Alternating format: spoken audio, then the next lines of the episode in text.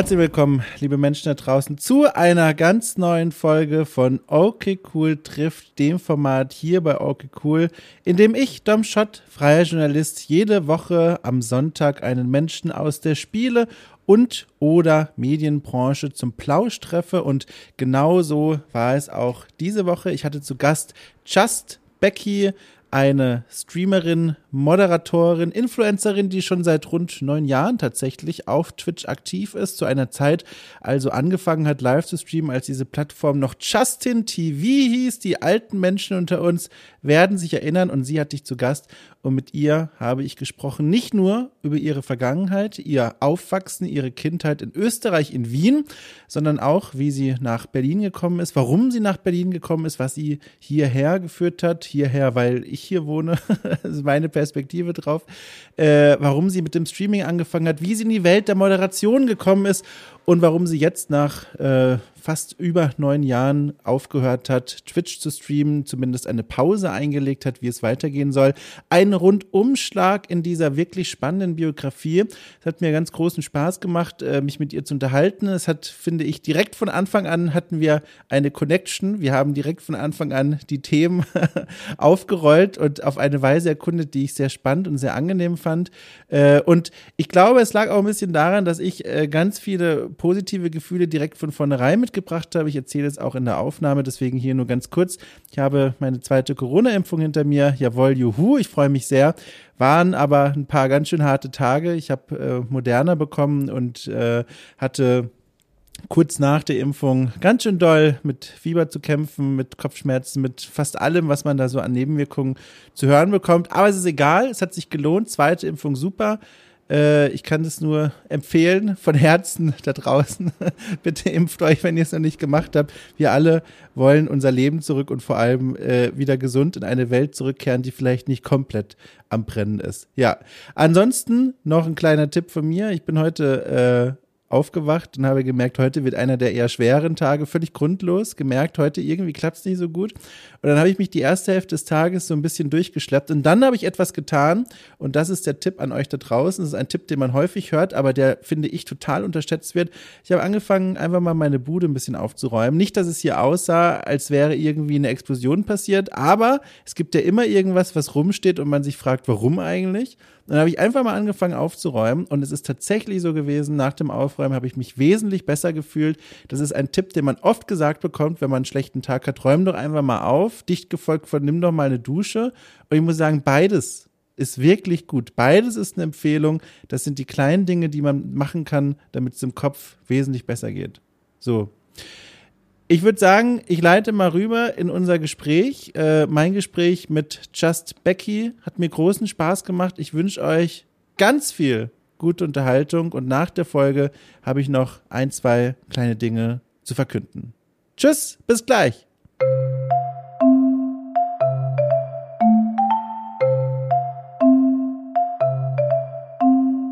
Hörst du irgendwie Interview-Podcasts? Ist das, ist das was, was dich interessiert, was, was, was du in deiner Freizeit dir an die Ohren reinstellst? Ab und an. Die Tatsache, also die Sache ist einfach die, dass ich gar nicht so oft Zeit habe für, für Podcasts. Also ähm, mhm. wenn ich arbeite oder sowas, höre ich am liebsten eigentlich so Synthesizer-Musik oder so mittelalterliche Musik. Weil oh. Dabei kann ich mich halt sehr gut konzentrieren. Ähm, oder ich schaue so Twitch-Streams, wo Leute so Coworking machen. Ah, ja. ja. Hilft dir das auf eine Weise? Also gibt dir das irgendwie, was gibt dir das eigentlich, den Leuten dazu zu gucken, wenn sie auf dem Bildschirm was machen? Ähm, es ist irgendwie, weil man hat dann immer so 20 bis 25 Minuten Arbeitszeit und dann quatscht man immer so 10 Minuten oder der Streamer quatscht dann immer so 10 Minuten. Und ich finde das irgendwie ganz angenehm, weil ich mich dann, weil es mir manchmal auch passiert, dass ich äh, ein bisschen abdrifte und dann halt mich nicht auf die Arbeit konzentriere oder dann ein bisschen Social Media mache. Und wenn ich weiß, okay, andere Leute konzentrieren sich jetzt auch diese 25 Minuten, dann werde ich das ja wohl auch schaffen. Ach, das ist ja faszinierend. Ich habe vor dieser Pandemie habe ich super gerne in Bibliotheken gearbeitet, äh, einfach mich da in den Lesesaal reingesetzt. Pluspunkt, wenn es eine schöne Bibliothek war und diese Stimmung drumherum zu haben, wie auch andere Leute an Dingen arbeiten. Und, und ich glaube, das ist genau derselbe Effekt, den ich da so ein bisschen mitgenommen habe. Und dann habe ich versucht, als dann dieser Lockdown zum ersten Mal da war äh, und diese Optionen wegfielen, äh, auch mal sowas mir anzuschauen. Da gibt mhm. es zum Beispiel eine Seite, Namen selbstverständlich wieder vergessen, aber da kann man man sich einloggen in eine ganz große, ich glaube mit 100 Leuten besetzte Zoom-Konferenz, ah. wo die Mikrofone ausgeschaltet sind und man dann Leuten, also 100 Leuten beim Arbeiten zuschauen kann. Und das funktioniert für mich gar nicht, weil ich die ganze Zeit dann damit beschäftigt war, die Leute anzugucken und zu schauen, okay, cool, was haben die denn so alles bei sich? Was liegt denn da so auf dem Tisch? An was könnten die wohl arbeiten? Vollkommene Ablenkung, aber cool, wenn das für dich funktioniert. Ja, ich muss es halt dann auch nebenbei. ähm, ich ich glaube, da wäre ich bei 100 Leuten wäre ich wahrscheinlich auch äh, viel zu sehr abgelenkt.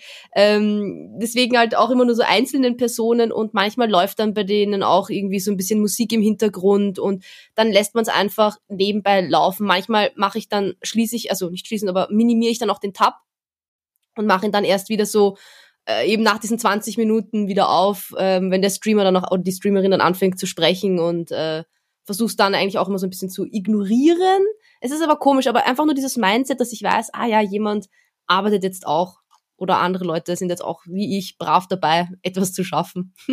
Hast du mal mit Ambient-Soundtracks irgendwie experimentiert? Könnte dir das auch gefallen? Weil auch da kann man ja so was äh, sich auf die Ohren geben wie, weiß ich nicht, ich sitze in einem Coworking Space und höre so das Tastaturrauschen ah, von anderen nein, Leuten. Das kenne ich gar nicht. Das ah, guck mal da. Das kann ich dir von Herzen empfehlen. Mhm. Das ist nämlich, was ich für mich entdeckt habe.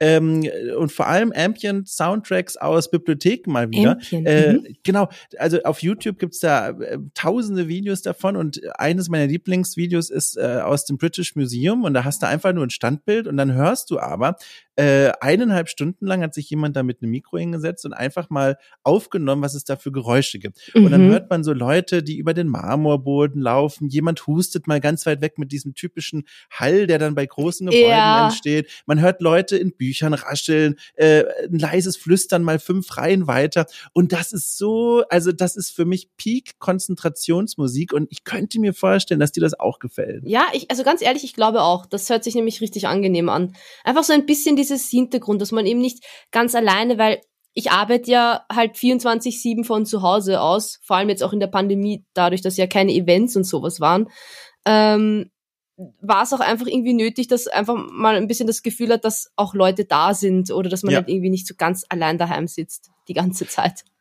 Man könnte ja sagen, wenn du zum Beispiel im Stream irgendwie aktiv bist, da sind ja Leute im Chat, da gucken ja Leute zu. Mhm. Also irgendwie, so auf dem Papier zumindest klingt das so, da sind ja auch trotzdem Leute da. Das mhm. scheint aber nicht das Gleiche zu sein, oder? Jein, also ja, wenn man sich halt irgendwie so austauscht im Chat und wenn man beim Streamen, ja, also da ist es definitiv was anderes, als wenn ich ähm, diese ganzen Büro E-Mail-Kram mache, wo ich halt wirklich nur sitz und tippe oder Sachen ausarbeite, Rechnungen schreiben, diese Sachen. Da ist halt keiner dabei. Stream würde ich da quasi ausklammern. Da ist dann schon so das Gefühl, dass Leute da sind, aber man ist immer noch alleine im Zimmer. Man hat zwar die Leute und sie, sie stehen im Chat, aber es ist trotzdem immer noch so ein, vor allem wenn man den Stream dann ausmacht, so ein, hm, ja, okay, Jetzt sind halt auch alle wieder weg. das ist es nämlich. Das ist es nämlich, das plötzliche Ausmachen. Das habe ich hier schon so oft erzählt und es ist jedes Mal für mich äh, ganz schlimmer Moment gewesen. Also jetzt gar nicht mal so sehr beim Streamer, wenn ich mit Freunden mich über Zoom oder sowas treffe. Das hat man ja eine Weile ganz viel gemacht. Weiß nicht, hast du das auch gemacht? Also als dann, als die, die Welt dann ein Stück in sich zusammenbrach und man nicht mehr in echt Menschen treffen mhm. konnte und durfte, hast du dann auch Bildschirmtreffen mit Freunden organisiert? Ja, also wir haben uns ab und an über Zoom getroffen, gerade wenn so Geburtstag Geburtstage waren, dann haben ja. wir immer virtuell angestoßen, ähm, manchmal auch einfach nur geplaudert äh, oder irgendwelche Spiele sogar ähm, online miteinander gespielt. Nicht so oft, wie wir sie eigentlich hätten machen können, mhm, ähm, mhm. aber ja, haben wir auch gemacht. Sehr viel Bildschirmtreffen. Ja, genau. Und da war nämlich immer dieser Moment bei mir, wenn ich dann ausgemacht habe und plötzlich alle Stimmen weg waren, furchtbar. Die plötzliche Stille, die einen umgibt, ganz, ganz schlimm. Das fand ich richtig bedrückend. Das war irgendwann so bedrückend, dieses Gefühl, dass ich das sehr reduziert habe, mm. diese Bildschirmtreffen, weil diese Stille, dieses plötzlich sind alle mit einem Klick weg, man sitzt wieder alleine in seiner mm. Bude. Also unangenehm, sehr unangenehm. Ich meine, ich kann an dieser Stelle auch sagen, ich wohne ja nicht alleine, ich wohne ja mit meinem Freund zusammen. Also ich Ah, habe dann hilft, ne? wenigstens noch eine Person da gehabt. Mhm. Aber es ist auch ein, also ich will jetzt nicht da irgendwie undankbar klingen oder ich weiß, dass halt viele Leute in der Pandemie jetzt halt ganz alleine waren. Mhm. Aber es ist halt auch anstrengend, wenn man 24-7 nur mit einer einzigen Person zusammen ist. Klar, ja. Also das ist auch eine extreme, ähm, ja, eine extreme Herausforderung oder auch so eine Probe äh, der Beziehung ein bisschen, Mhm. ähm, äh, ob die das äh, auch durchsteht, weil er ja auch von zu Hause aus arbeitet und ähm, ja, man war dann irgendwie ja die ganze Zeit aufeinander und das ist auch ein anderes Extrem auch wieder gewesen. Gibt denn die Wohnung genug Platz her, um sich ein bisschen aus dem Weg zu gehen? Oder ist die so gebaut, dass man das Ausatmen schon. ähm, jein, also wir teilen uns ein Arbeitszimmer. Äh, das ist aber durch eine Oh. Rigipswand getrennt. Das Oh. heißt, wir sehen uns nicht, aber ich muss quasi durch sein Zimmer um oder durch seinen Bereich, um in meinen Bereich zu kommen. Mm. Also es ist nie wirklich ein komplettes, aber im Endeffekt kann er in seinem Arbeitszimmer sitzen und ich kann mich ins Wohnzimmer verdrücken. Das Mhm. ging schon. Ähm, wenn ich glaube, wenn wir nur zwei Zimmer gehabt hätten, wäre es, boah, ich, ich weiß nicht. Ich glaube, Ja. wäre ich Ja. erstmal, glaube ich, irgendwie ausgewandert oder ich weiß auch nicht. Ja. Apropos, apropos äh, Corona und all das, ich bin so froh, dass wir heute miteinander sprechen können. Ich habe am Montag, ähm, also zum Zeitpunkt der Aufnahme vor, weiß ich nicht, drei Tagen oder so, äh, meine zweite Impfung bekommen. Mm. Und mir ging es ja so schlecht. Mir ging es so Oh schlecht. Ich habe äh, Moderna bekommen und die zweite Ladung äh, war richtig krass. Ich hatte 39, Komma irgendwas Fieber und war richtig geschlagen vom Schicksal. Also selbstverständlich natürlich super froh, dass ich den Kram jetzt bekommen habe, aber also mir ging es richtig scheiße und da, dann wird das alles noch so multipliziert, weil ich so selten krank bin und dann reagiere ich sowieso viel empfindlich Äh, auf alles. mhm. Äh, oh, was ist denn Schüttelfrost? Ich decke mich zu und mir ist trotzdem kalt und warm. Ja. Und, und das war alles ganz schön scheiße. Und gestern ging es dann langsam wieder etwas besser. Meine Stimme war aber super heiser. Und heute so ganz langsam komme ich wieder zurück. Hast du denn schon, wenn ich fragen darf, irgendwelche der Impfungen schon bekommen oder bist du noch ganz am Anfang? Ich bin schon durchgeimpft, eh schon länger. Ich hatte nämlich das Privileg, bei uns hat sich der Landesverband der Pfadfinder, ich bin nämlich ehrenamtlich Oh. Pfadfinderleiterin, ähm, da hat sich der Landesverband darum gekümmert, dass wir geimpft werden, die Leiter, damit wir mit den Kindern im Sommer auf Sommerlager fahren können. Und deswegen habe ich eigentlich schon sehr früh Pfizer bekommen und mir ging's genau wie dir bei der zweiten Impfung ähm, ganz äh, orge Gliederschmerzen. Ich war auch ähm, zum Glück nicht fiebrig, ähm, aber ich hatte auch noch nie eine Grippe. Mhm. Deswegen habe ich auch zum allerersten Mal so etwas wie Schüttelfrost gehabt und also für mich waren das auch ganz neue Symptome. Ähm, und mir ist auch den ersten Tag danach so richtig auch schwindlig, Kopfweh und ich bin nur rumgelegen und war auch zu nichts zu gebrauchen. Und ich glaube, es hat sogar drei Tage gedauert, bis mein Arm wieder richtig einsatzfähig war, weil der hat so wehgetan, als hätte ich das ärgste Workout der Welt gemacht. ja, das ist super krass. Aber und gleichzeitig gehe ich mit so einem Gefühl aus dieser Phase raus, fast schon so eine Art von Stolz auf meinen Körper, so dieses so, ach guck mal krass, das kriegst du auch alles hin, das ist gar nicht so schlecht. Mhm. Das ist so, kennst du das, dieses Gefühl von wow, sowas, also das, das geht alles, da kommt man durch. Das, Ja. das ist so ein, so ein komisches Gefühl von Stolz. Das denke ich mir oft, wenn ich im Fitnessstudio bin und Oh dann Gott, wieder, keine Ahnung, ein paar Kilo mehr auf die Hantel packen kann und äh, oder eine Wiederholung mehr schaffe als noch beim letzten Mal. Dann denke ich mir auch mal, yeah, Mann. Oder Beinpresse, 120 Kilo, geht schon. Uh. äh, ja, da bin ich auch immer sehr stolz auf meinen Körper. Du, du hast gerade die Pfadfinder erwähnt. Das finde ich sehr spannend. Ich habe mir die eh schon aufgeschrieben, weil ich schon davon im Vorfeld ein bisschen mitbekommen habe, dass Mhm. das bei dir Thema ist. Was, was hat es damit auf sich? In meiner Welt spielen Pfadfinder vor allem auf zwei Arten eine Rolle. Zum einen, ich kenne das von einem Kollegen, der aus der ehemaligen DDR kommt. Da war Pfadfindertum offenbar. Mhm. Äh, ich kenne das, als wäre ich nicht, äh, ein großes Ding. Und ich kenne es von Tick, Trick und Track äh, aus, den, aus den Comics. Und sonst habe ich null Berührungspunkte damit. Klär mich auf, was hat's da auf sich?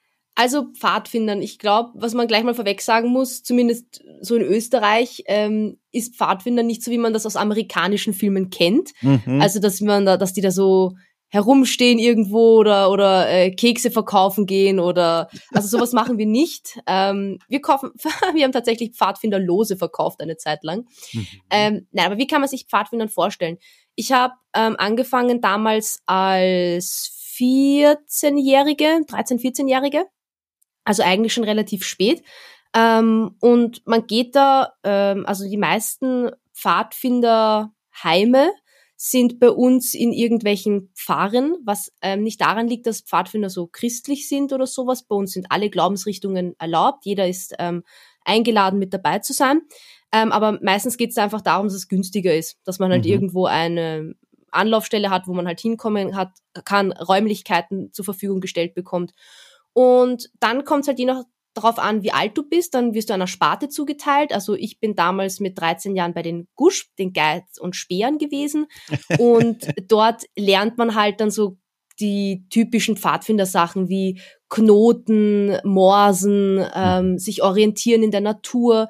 Wir haben auch ähm, acht Schwerpunkte bei den Pfadfindern, wo es darum so ein bisschen geht, dass du dich mit dir selbst auseinandersetzt, mit ähm, der Natur, den Menschen in deiner Gemeinschaft. Ähm, genau, und dann gibt's halt noch weitere Sparten. Also ich bin jetzt Leiterin der KX, der Caravels und der Explorer. Das sind die 13- bis 16-Jährigen.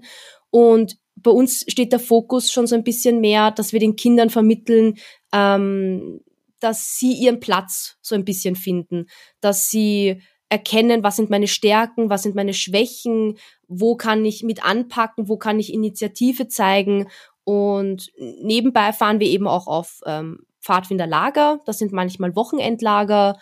Ähm, jetzt im Sommer ist es ähm, eine ganze Woche. Und da machen die Kinder halt dann ganz viele unterschiedliche Sachen von wir wandern, äh, wir grillen, äh, grillen äh, haben Lagerfeuer so mit Marshmallows, also mhm. schon solche typischen Sachen. Wir machen Lagerbauten, wir schlafen in Zelten und es ist einfach, also für, ich mache das sehr gerne einfach, weil ich das schön finde, etwas ähm, so der Jugend zurückzugeben. Ich weiß nicht, wie ich das genau anders sagen soll, aber es gibt mir so ein bisschen ähm, Stolz, wenn ich so den Jungen was vermitteln kann, auch ein bisschen meine Werte mitgeben kann und Pfadfindern macht auch einfach sehr viel Spaß. Also es ist mhm. einfach lustig zu wandern, ähm, was zu schnitzen und ja, diese typischen Sachen eben zu machen und äh, ja, das ist so das, das Pfadfinder sein. Du, das klingt aber sehr schön. Was ich mich da sofort frage, vor allem wenn du jetzt von, von aktuelleren oder von, von, von Generationen sprichst, die jetzt damit anfangen, herrscht denn da Handyverbot bei diesen Ausflügen? Wie wird denn damit dann umgegangen? Um, ähm, nein, dass wir verbieten das nicht. Also im, äh, bei uns im Heimabend ist es schon so, dass wir die Kinder bitten, das Handy halt nicht herauszuholen, also mhm. außer sie brauchen es für irgendwelche Recherchearbeiten, weil sehr oft haben sie bei uns die Aufgabe, irgendetwas auszuarbeiten.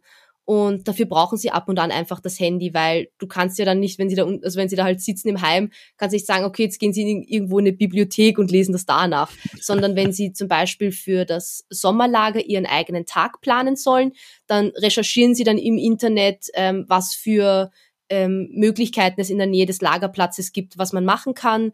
Dann schauen sie Preise, und solche Sachen eben. Da dürfen sie das Handy benutzen. Aber ansonsten wollen wir eigentlich schon eher, dass sie es ähm, eingesteckt lassen. Das geht aber eher mehr darum, wegen der Konzentration. Ja. Also ja.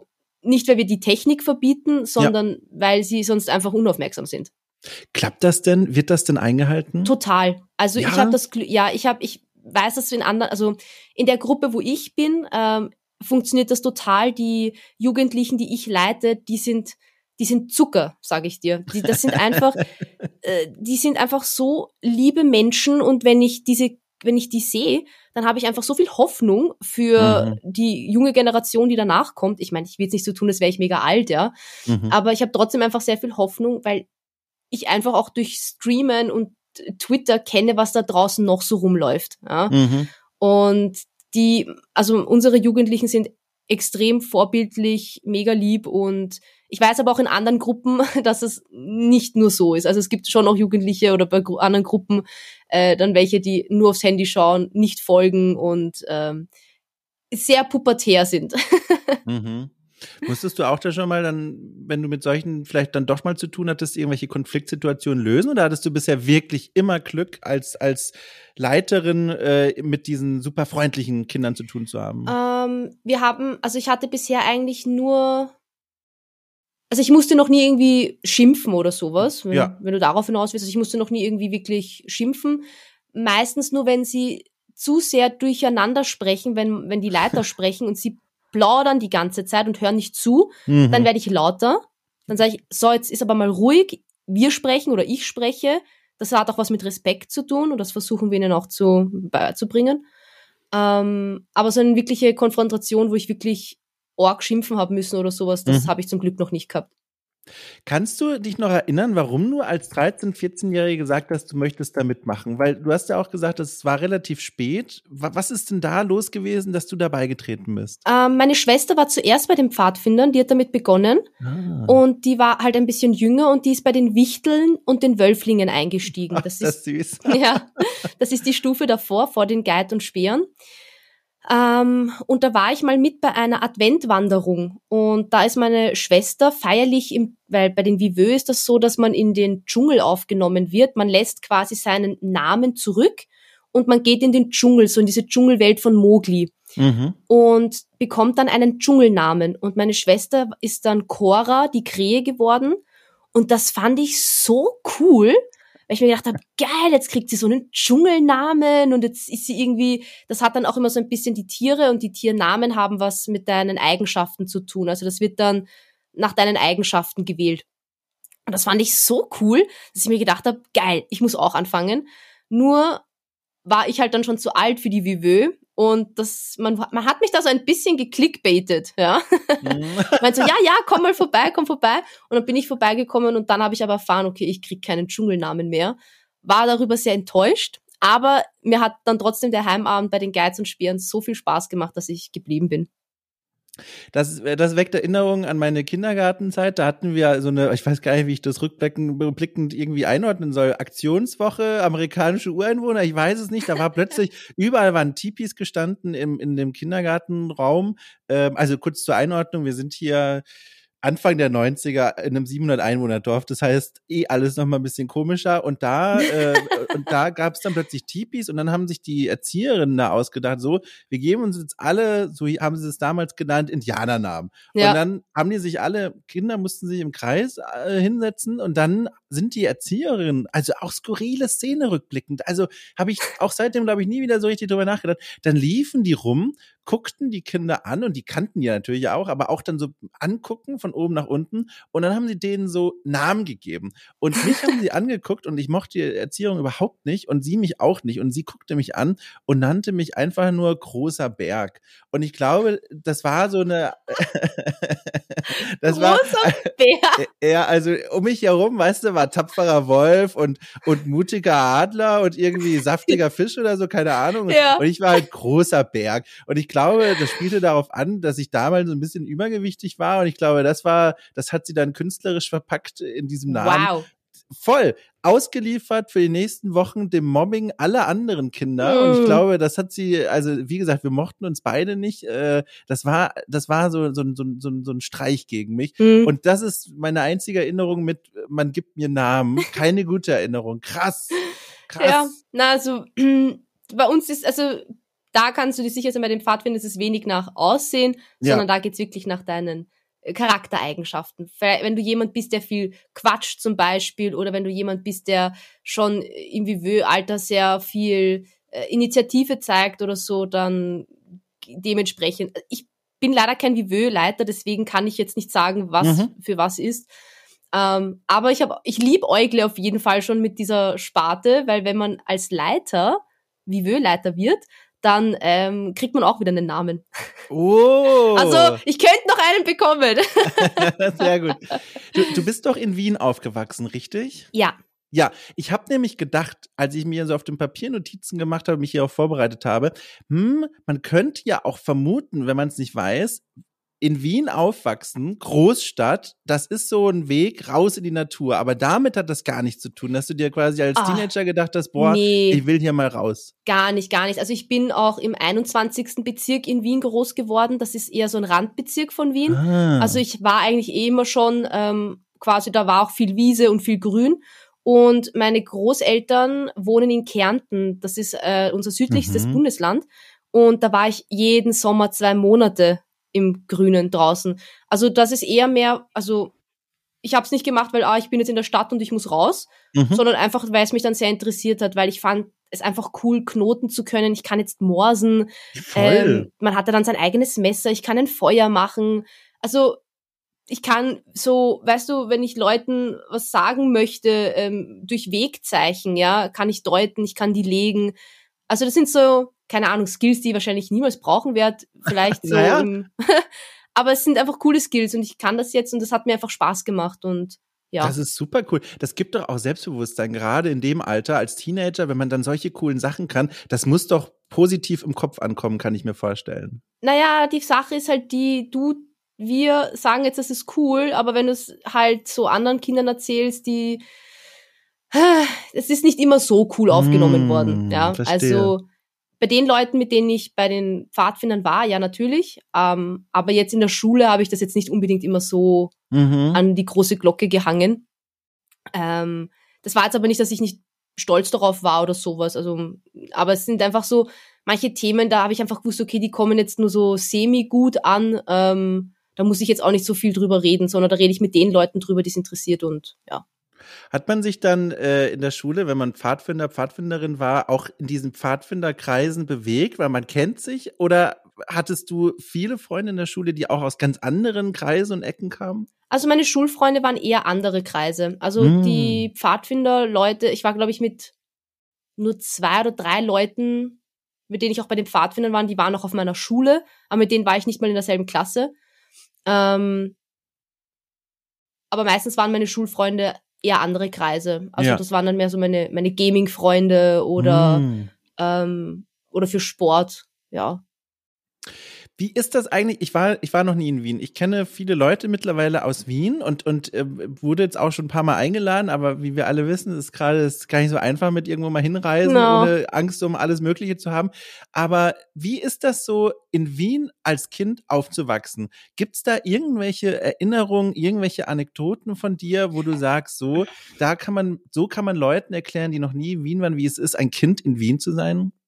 Puh, also, hm, das ist eine, das ist eine sehr gute, eine sehr philosophische Frage irgendwie. Ja. Äh, ich habe da noch nie so drüber nachgedacht. Ich bin, wie gesagt, im, in einem Randbezirk Mhm. von Wien aufgewachsen und mich hat's eigentlich nie wirklich in die Stadt verschlagen, weil da, dafür hätte ich halt mit der U-Bahn über die Donau fahren müssen und das Hm. durfte ich alleine sowieso nicht. Ähm, also so weit wegfahren. Ähm, und ich muss halt ehrlich sagen, dass als Wien begonnen hat, interessant zu werden, also in so einem Alter von so 18, 19, wo man dann ein Auto auch hat oder viel halt dann auch ähm, unterwegs sein kann, bin ich auch schon nach Deutschland gezogen. Mhm. Ähm, aber so das Kindsein in Wien, also ich habe eigentlich jetzt weitgehend positive Erinnerungen, weil wir halt auch sehr schön gewohnt haben. Wir haben, ich hatte die Schule gleich nebenan, ja, also ich, mein, mein Garten, unser Garten hat an den Schulgarten gegrenzt, quasi einmal mir aber umfallen. auch belastend vor, oder? Ah, es ging, es ging. Es war manchmal ganz cool, wenn man was vergessen hat und dann einfach schnell nach Hause konnte. Also es war halt in der Volksschule so. Ja. Ähm, Gymnasium musste ich dann auch mit dem Bus schon fahren. Ähm, aber so im Großen und Ganzen haben wir halt im 21. eigentlich alles gehabt oder ganz nah so. Ähm, also es hat für mich außer zum Feiern gehen eigentlich Mhm. keinen Grund gegeben, so in die Stadt reinzufahren. Ähm, weil der Schwedenplatz, das ist bei uns so ein ähm, was kann man es vergleichen? Vielleicht in Berlin so ein bisschen mit der Warschauer Straße. Ah, Also ja. das ist so ein bisschen da, wo man sich halt trifft, wenn man Cocktails trinken gehen oder auch so ein bisschen Simon-Dach-Straße, Mhm. ähm, wenn man Cocktails trinken gehen möchte und danach halt in Clubs feiern oder so. Und ja, damit habe ich schon sehr früh angefangen tatsächlich. Was heißt äh, sehr früh?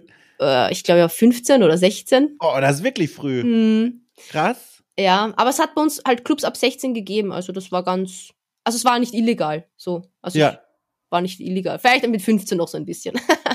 Krass, also als 13-, 14-Jährige zu den Pfadfindern, 15, 16 in die ersten Clubs. Äh, da, da, da lese ich eine outgoing Persönlichkeit heraus. War das in den Jahren vor 13, 14 auch schon so? Oder sind wir wieder an dem Punkt Pfadfinder, Boosten, Motivation, Ich Selbstbewusstsein? glaube, die Pfadfinder boosten Motivation, weil ich war dann immer noch Pfadfinder. Also ich war Ah. eigentlich bis zu meinem 16. Lebensjahr Pfadfinder. Oder 17 war ich dann, glaube ich, noch. Und dann habe ich aufgehört, aber nur deswegen, weil die Gruppe, in der ich war, weil ich mich da nicht mehr so wohl gefühlt habe. Da Hm. hat's mir dann zu viele Intrigen und zu viel hinterm Rückenreden gegeben. Dann war mein Ex-Freund dort, also Ah. solche Sachen. Und dann hat's mich einfach nicht mehr gefreut. Es war dann einfach diese Abwägung, möchte ich ein Hobby weiterführen, wo ich eigentlich mehr Bauchschmerzen habe als Freude? Ja, ja. Und das wollte ich dann in meinem Leben einfach nicht. Und dann habe ich weniger gepfadfindet und mich dann aufs ähm, Schlagzeugspielen konzentriert zum Beispiel. Ach ja, stimmt. Das, machst du das seitdem bis heute? Schlagzeug spielen? Ja, ja. Ähm, ja, also ich habe mit elf angefangen Boah. und dann immer, also dann halt sehr zuerst halt sehr viel für mich gespielt, dann habe ich in mehreren Bands gespielt, dann jetzt in der Zeit, ähm, wo ich in Berlin gelebt habe, eher weniger gespielt. Halt so Rockband oder sowas mal, ja. Ja. Ich meine, das kann man jetzt nicht vergleichen, aber das ist trotzdem so ein bisschen wieder Rhythmusspiele.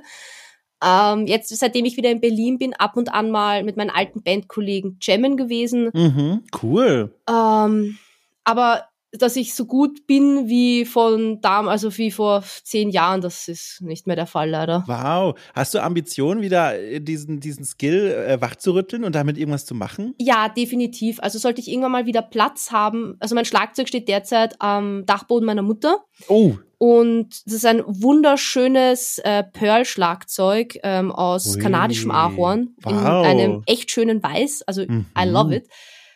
Aber ich habe halt derzeit keinen Platz und auch für ein E-Schlagzeug habe ich schon sehr oft überlegt, ob ich meins ähm, zulegen möchte. Aber es ist wirklich ein Platzthema und den habe ich zurzeit einfach nicht. Und sollte das irgendwann, irgendwann mal wieder anders sein, dann möchte ich da auf jeden Fall auch mal wieder mehr Zeit rein investieren, ja.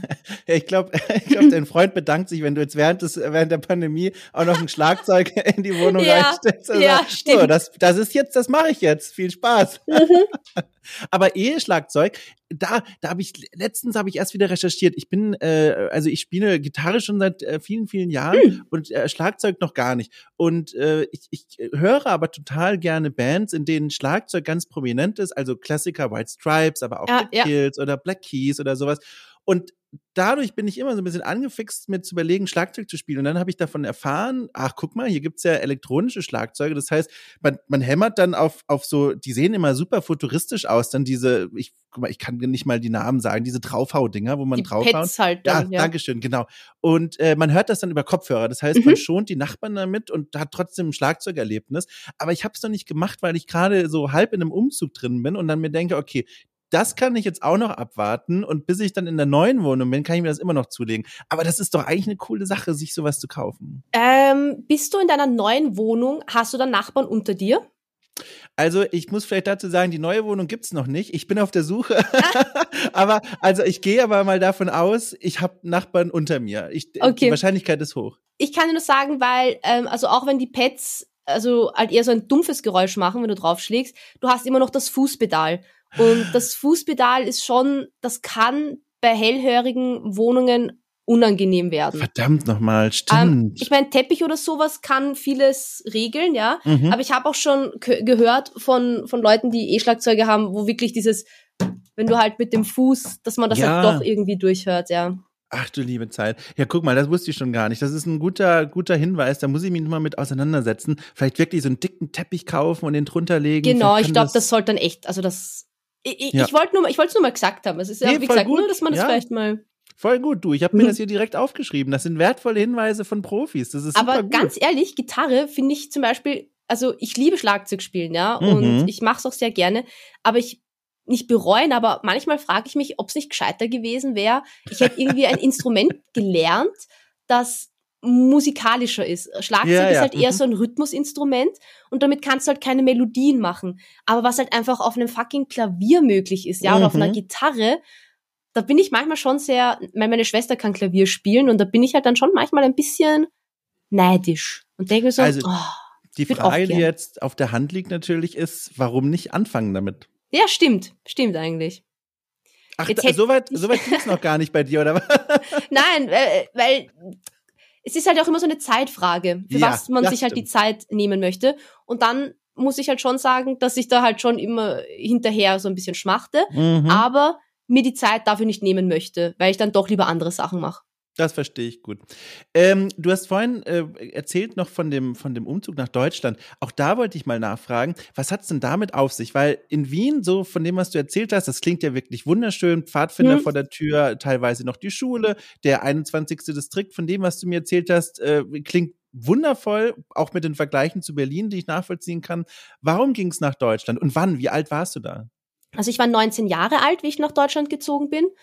Und das war quasi raus bei den Eltern, rein in die erste eigene Wohnung. Oh. Also ich hatte damals mein Matu meine Matura gemacht, das ist Mhm. wie das Abi in Deutschland. Und dann war ich so, okay, was mache ich jetzt? Will ich jetzt studieren oder will ich, äh, was soll ich so mit meinem Leben anfangen? Ich hatte schon so einen etwaigen Plan, und zwar, dass ich Moderatorin im Gaming-Bereich werden will. Oh. Das lag nämlich daran, dass ich ein Jahr zuvor, 2000, also 2012 bin ich umgezogen und 2011 war ich das allererste Mal auf der Gamescom. Und ich war dann dort und habe gesehen, dass mein Hobby, Videospiele spielen, eigentlich eine komplette Industrie ist. Und äh, für mich war das auf einmal so, what the fuck, was passiert hier? Da, da gibt's eine, ein, ein Dota-Event, hier Turnier mit urviel Preisgeld. Leute schmeißen irgendwie ganz wild was von Bühnen. Und ich war so begeistert von dieser ganzen Atmosphäre und habe 2011 beschlossen, okay, in fünf Jahren will ich selber Moderatorin auf der Gamescom sein. Das ist mein Ziel. Warum fünf Jahre? Ich weiß nicht, ich dachte, fünf Jahre ist irgendwie Ja, realistisch. einfach einen Plan genommen und gesagt, so fünf Jahre und da arbeite ich jetzt hin. Genau. Das war so äh, der genau, das war so der Plan. Und der, die, was halt schade war, ähm, Wien oder beziehungsweise Österreich war damals so 2012 noch nicht so weit. Die waren noch nicht so weit, jemanden wie mich irgendwie zu, Mhm. Also ich, dass man da irgendwie weiterkommt, gamingmäßig. Und deswegen bin ich nach Berlin gegangen. Ich hatte dann dort auch ein paar Kontakte zu Agenturen, die sich im Gaming ähm, schon etabliert hatten und gerade am Aufbauen waren. Und ja, da habe ich dann einfach so ein bisschen meinen Traum verfolgt, habe nebenbei angefangen, also ich habe das erste Jahr so ein bisschen erstmal probiert, was möchte ich studieren, äh, habe dann erstmal Kulturwissenschaften begonnen, weil ich sehr Geschichte interessiert bin, habe dann aber gemerkt, okay, Geschichte ist doch nicht so mein Fall. Also Mhm. es zu studieren ist nicht mein Fall, sagen wir so. Dann habe ich ein Semester BWL gemacht, weil alle gesagt haben, mach BWL, dann kannst du alles machen Der später. Klassiker, ja. Ist der Klassiker, ja. Und nach diesem Jahr Selbstfindungsphase habe ich dann ähm, bei einem, also ich habe dann nebenbei bei einem Game Publisher gearbeitet und dort war ich für Community Management und sehr viel so Eventkram zuständig. Mhm. Und da habe ich dann dafür meine Leidenschaft so ein bisschen entdeckt und habe dann ein Studium in Medien- und Eventmanagement begonnen.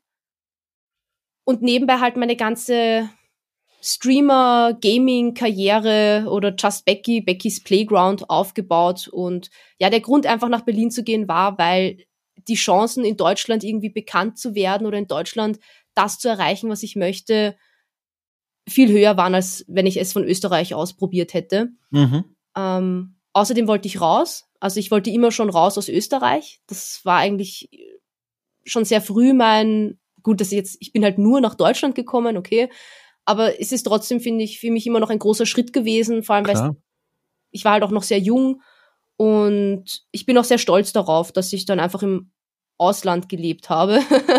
Ja, klar. Ähm, ja, und im Endeffekt war es dann so gut, dass ich gar, nicht, gar keine fünf Jahre gebraucht habe fürs, fürs Moderieren, sondern 2014 stand ich dann schon das erste Mal, also drei Jahre später, auf der Gamescom für Square Enix. Krass. War das dann über den Publisher, bei dem du gearbeitet hast? Also bist du so drangekommen oder wie kam das zustande? Ähm, nein, bei dem Publisher, wo ich gearbeitet habe, mit dem war ich auch auf der Gamescom, weil wir Ja. unser, ähm, zwei unserer Spiele vorgestellt hatten. Da war ich aber nur als Community Manager dort und habe halt die Leute am Stand betreut und ihnen äh, das Spiel erklärt und Mhm. solche Sachen gemacht. Und zu dem Moderationsjob bin ich dann gekommen durch die, ähm, durch eine Agentur in, in Berlin, ähm, wo ich halt Kontakte hin hatte. Da durfte ich dann schon vorher immer für Final Fantasy XIV ähm, so einen wöchentlichen Stream co-hosten, gemeinsam mit Mori.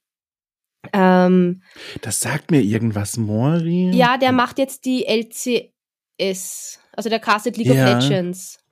Ach, irgendwas Macht der. klingelt da. Ich habe hier mal mit fliegender Hand, na, da finde ich jetzt natürlich nur irgendwelche Gebäude, die so heißen. Naja, egal. Also ja, okay. Mhm. Genau, und ähm, da habe ich quasi mir so ein bisschen einen Namen gemacht und dann habe ich auf der, dann gab es quasi so eine kleine Feuertaufe oder Probe, oder wie sagt man da, auf der Roleplay Convention in Köln. Da Oh. habe ich dann auf einer ganz kleinen Bühne moderiert erstmal, ähm, auch Final Fantasy 14 und dann war Square ganz angetan und hat gesagt, ja, passt, mach mal. Und dann durfte ich das tatsächlich auf der Gamescom auch moderieren. Und da war ich wirklich sehr, sehr, sehr, sehr stolz drauf. Warst du dann auch sehr, sehr, sehr nervös oder war das für dich super easy, auch schon auf der kleinen Bühne zu sagen, so Mikro in die Hand, jetzt stehe ich hier vor den Leuten, von dem, was ich jetzt weiß über deine Biografie, wohl auch eines der ersten Male, dass du vor so einer größeren Gruppe mit dem Mikro in der Hand gesprochen hast. Wie war das für dich? Ich bin jedes Mal noch nervös vor einem Auftritt. Also das hat ja. sich nicht geändert. Ähm, aber sobald ich auf der Bühne stehe, merke ich, dass es das ist, was ich sehr gerne mache und vor allem, dass es etwas ist, was ich auch gut mache. Mm. Und dann verschwindet das Gott sei Dank immer recht schnell und ähm, ich habe dann Spaß auf der Bühne und wenn ich sehe, das Publikum hat auch Spaß, dann ist es natürlich umso besser. Ja. Was ich aber in den Jahren auf jeden Fall gelernt habe, ist mit so Situationen umzugehen. Ähm, wenn mal ein PC ausfällt oder wenn sich ein, wenn man zum Beispiel, man holt ja ab und an auch Zuschauer auf die Bühne. Ähm, oder wenn sich da dann jemand mh, mm, nicht korrekt verhält, wie weißt du den charmant in seine Schranken, mhm. ja, zum Beispiel. Das sind so Sachen, die habe ich dann halt über die Jahre gelernt, beziehungsweise war ich dann auch auf der Kathi Weber Moderationsschule. Da habe ich dann auch so einen Moderationskurs besucht, ähm, so Einzelcoaching, damit ich einmal bisschen was an meiner Aussprache und meinen mhm. Gestiken und wie man haltet man äh, Karten und ein Mikrofon in der Hand und solche Sachen lerne, aber eben auch, was passiert, wenn halt, ja, wenn was passiert. Wird dann dann so richtig Rollenspiel auch betrieben? Da wird dann geübt und dann passiert so eine unvorhergehende Szene oder wie funktioniert diese Ausbildung? Ähm, ich hatte halt im Einzelcoaching, da war ich mit einer anderen Moderatorin und ja, wir haben das dann einfach wie so rollenspielmäßig gemacht. Ah. Da habe ich, also ich habe Anmoderationen geübt und auch über Treppen zu laufen. Zum Beispiel, also Treppen wo runter zu gehen, in eine Kamera zu sprechen oh und Gott. also solche Sachen halt, ja. Ja klar, voll, das ist wirklich fordernd, das ist wirklich nicht einfach. Ja, ja, total. Also und man unterschätzt es dann auch vor allem, wenn dann auch zwei oder drei Kameras am Set stehen. Ja. Ähm, und dann hin und her geschalten wird, dann hast du ein In-Ear, dann labern dir vielleicht noch irgendwelche Leute irgendwas aufs Ohr. Du musst aber weitersprechen. Das mhm. ist gar nicht mal so einfach und da äh, gehört schon sehr viel Konzentration dazu. Boah, also größten Respekt, allergrößten Respekt. Ich habe äh, vor Jahren auf der Gamescom mal ganz kurz auch auf der Bühne moderiert, da war ich noch bei GamePro und mhm. da habe ich sofort gemerkt, gut, da war ich aber auch, also ich bin da weder mit Ambitionen rein, das ist mein Ding, noch, äh, oh, vielleicht gefällt mir das super gut, das war mir so ein Notfallding. Äh, oh. Da habe ich, da habe ich sehr schnell gemerkt, das ist, also ich, ich, es funktioniert schon, ich kann das dann, wenn es schon sein muss, aber es ist bei Gott nichts, äh, was mir also bis auf die Knochen Spaß macht. Also gerade in dieser Atmosphäre, äh, du weißt es selber, sehr laut, man hört die mm. Geräusche der anderen Stände, ganz viel Laufpublikum, die auch einfach nur vorbeikommen, mal kurz schauen und dann wieder weitergehen. Äh, also du musst die auch so ein bisschen begeistern, da zu bleiben und du musst die unterhalten, du musst Pausen füllen. Äh, oft auch Leute, die gar keine Ahnung haben, was geht hier eigentlich gerade ab, sondern ja. die von irgendwas angezogen werden und die musst du auch immer wieder neu reinholen. Dann manchmal musst du auch ein bisschen brüllen, weil, weil es so laut ist, trotz Mikrofon die Leute zu erreichen. Äh, ab und zu Sachen, wie du auch schon gesagt hast, in die, in die Menge reinschmeißen, irgendwie, weiß ich nicht, irgendwelche Goodies oder so, habe ich gemerkt, überhaupt nicht mein Ding. Was ich gemerkt habe, was mein Ding dagegen ist, äh, äh, in einem viel kleineren Rahmen entspannt, äh, zum Beispiel äh, Konferenzen zu moderieren, wo, hm. wo ein ganz anderes Publikum ist, wo alles viel ruhiger ist, viel gelassener ist. Das habe ich gemerkt, das, das macht mein Herz sehr froh. Das macht sehr viel Spaß und das ist auch was, was ich bei Okay Cool irgendwann machen möchte, auf einer Bühne sitzen und stell dir wirklich so vor, ein Ohrensessel für mich, ein Ohrensessel für den Gast und dann ein dunkel ah. beleucteter ah. Raum und einfach nur das Gespräch. Und das, also, ach, das, da, das ist 100% Glückseligkeit, da möchte ich mal hinkommen. Aber das, was, was du beschreibst auf der Gamescom-Bühne zum Beispiel, mein Gott, also erstens, ich könnte es nicht und zweitens, also auf jeden Fall nicht so gut wie du. Das ist, also größten, größten Respekt, wirklich. Das ist eine ganz fordernde Arbeit.